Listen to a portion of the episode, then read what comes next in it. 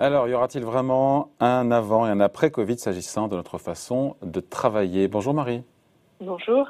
Marie Viseau, rédactrice en chef adjointe euh, au Figaro. Alors c'est vrai qu'on est tous en train de reprendre peu à peu le cours de notre vie. Je ne sais pas vous, mais voilà, les restaurants, les terrasses, les cinémas et, autres, euh, sans compter de nouvelles levées de restrictions qui sont à venir, on le sait bien, euh, qui vont arriver par deux fois au mois de juin. Mais pour autant, rien ne sera plus comme avant dans notre façon de travailler. C'est ce qui ressort de plus en plus. C'est vraiment certain qu'on ne reviendra pas en arrière alors, c'est ce qu'on pressentait jusqu'à présent. Hein. Effectivement, David, vous on commence à revenir au bureau, à reprendre les habitudes qui étaient celles euh, d'avant-crise. Hein. Tout ça est, progressif, mais on sent quand même qu'il est, qu'il est en train de se passer quelque chose. Et on sent aussi que euh, tout va changer. Alors pour s'en assurer, parce que euh, tout ne peut pas reposer sur des pressentiments, euh, les études se, multiplient. Hein, on cherche à comprendre comment quel, sera le travail de demain, comment il va s'articuler. Alors nous au Figaro, c'est vrai qu'on a on a fait fait travailler euh, via Voice, euh, qui, qui, nous fournit un baromètre euh, assez régulièrement. Il est dans le, dans le Figaro de ce matin, qui nous dit effectivement qu'il y aura bien un avant et un après Covid en, manière, en matière d'organisation du travail. Euh, c'est quasiment unanime. Hein. C'est 70%, plus de 70% des Français qui anticipent un fort développement à, venir, notamment du travail à distance. on a tous été en télétravail hein, pendant de, de, nombreux mois, même si encore une fois, les choses commencent à s'assouplir.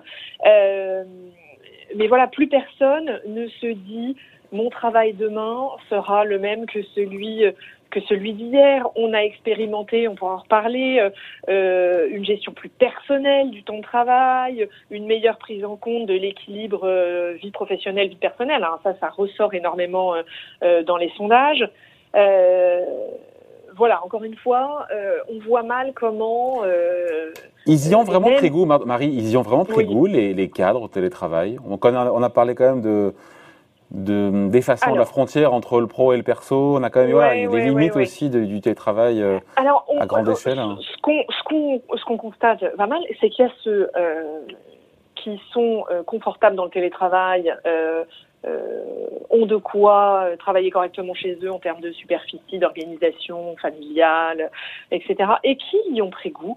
Et on voit bien, alors ça reste pour l'instant euh, des conversations, je vais pas dire de comptoir, mais on voit bien que les discussions des managers aujourd'hui sont comment on va trouver des incitations à faire revenir ces gens-là. Et puis il y a à l'autre extrême des raisonnements ces gens qui étaient qui n'étaient pas bien chez eux, qui euh, pour qui le télétravail n'était tout simplement pas une manière de, euh, de, travailler dans, leur fonctionnement, qui eux n'ont pas du tout euh, aimé ce, mode de, fonctionnement et qui eux reviendront certainement beaucoup, plus facilement. Il y a aussi ceux qui ne pouvaient pas télétravailler. On, parle toujours de, de, de, télétravail très col blanc, très cadre. Il y a ceux qui ne pouvaient pas télétravailler pour qui eux, les choses ne changeront pas, euh, ne changeront pas euh, énormément euh, demain. Alors, on, disait qu'aujourd'hui, 3% des emplois télétravailleurs, notamment à Paris, hein, télétravailler avant la crise, ça pourrait être 15% des emplois demain. Donc, on sent que là-dessus, oui, c'est assez factuel, ce n'est plus uniquement du ressentiment, il va se passer quelque chose. Et cette nouvelle norme, mm. Marie, de télétravail, pour les postes qui le sont, ça sera quoi? On le sait ou on se dit que ça va atterrir entre deux et trois jours par semaine, a priori? Alors, on est entre 1 et 3 jours, on n'est plus, on n'est plus du, on n'est pas du tout sur du 4-5 jours, euh, du tout télétravail. Comme vous le disiez tout à l'heure, on a vu les limites, il n'y a plus de frontières entre, entre le privé et le perso. Et puis, euh, quand même, hein, euh, euh le, le, besoin de euh, d'émulation, de travail collectif, de, de, maintenir le lien, ça a distendu les liens entre les collaborateurs. Hein. Ce télétravail, ça a, ça a renforcé l'individualisme. Donc non, on sera entre une et trois journées euh, trois journées maximum, ce qui ne veut pas dire que ça ne va pas avoir des conséquences. Hein. Euh, euh, euh, sur tout ce qui est connexe à, à, ce travail, les, les, pareil, on pourra en reparler, mais tout ce qui est les tiers-lieux, travailler en province, les envies de déménagement. Il y a un francilien sur trois qui veut aujourd'hui quitter la région parisienne. tout ça va avoir des répercussions en chaîne euh, même si ce n'est que trois jours euh, par semaine de, de télétravail. Ouais. Juste sur la part des emplois qui sont réellement télétravaillables, souvent le MEDEF avait parlé, je crois, de 30 ou 40 oui. Dans les grandes villes, je pense qu'il faut différencier en, fonction des territoires, j'imagine. Hein. Alors, c'est vrai, il faut vraiment différencier les situations. on estime à plus de 45% en Ile-de-France, hein, ce qui est, ce qui est télétravaillable, 40 dans les grandes villes et on n'est pas à plus de 25% dans, dans, dans les villes moyennes.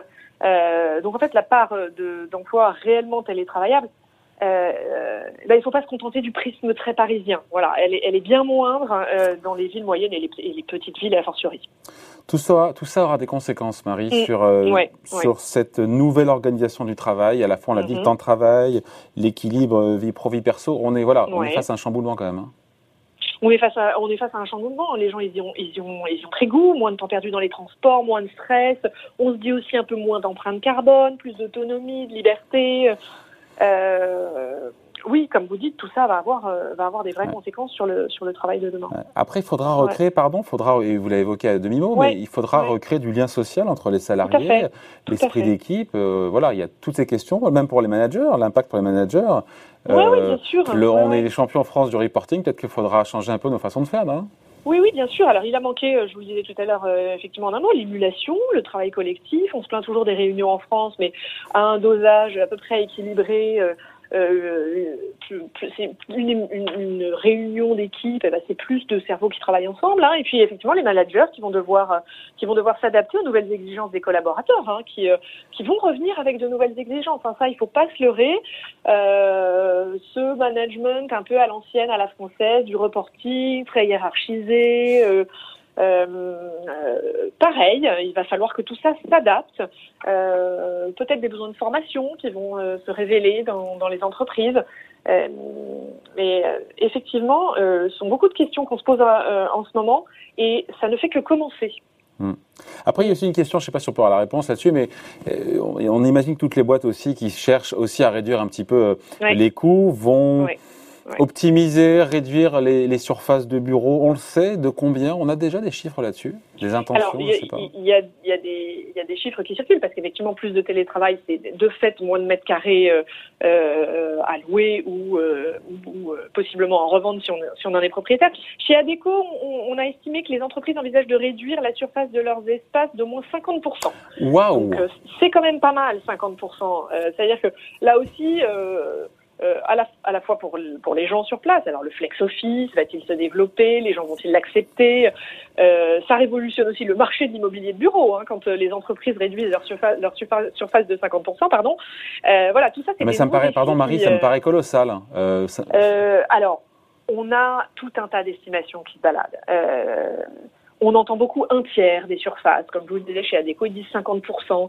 Euh, on entend aussi des entreprises qui, disent avoir rendu totalement leur bureau. Alors ça, c'est un extrême, euh, c'est un, autre extrême.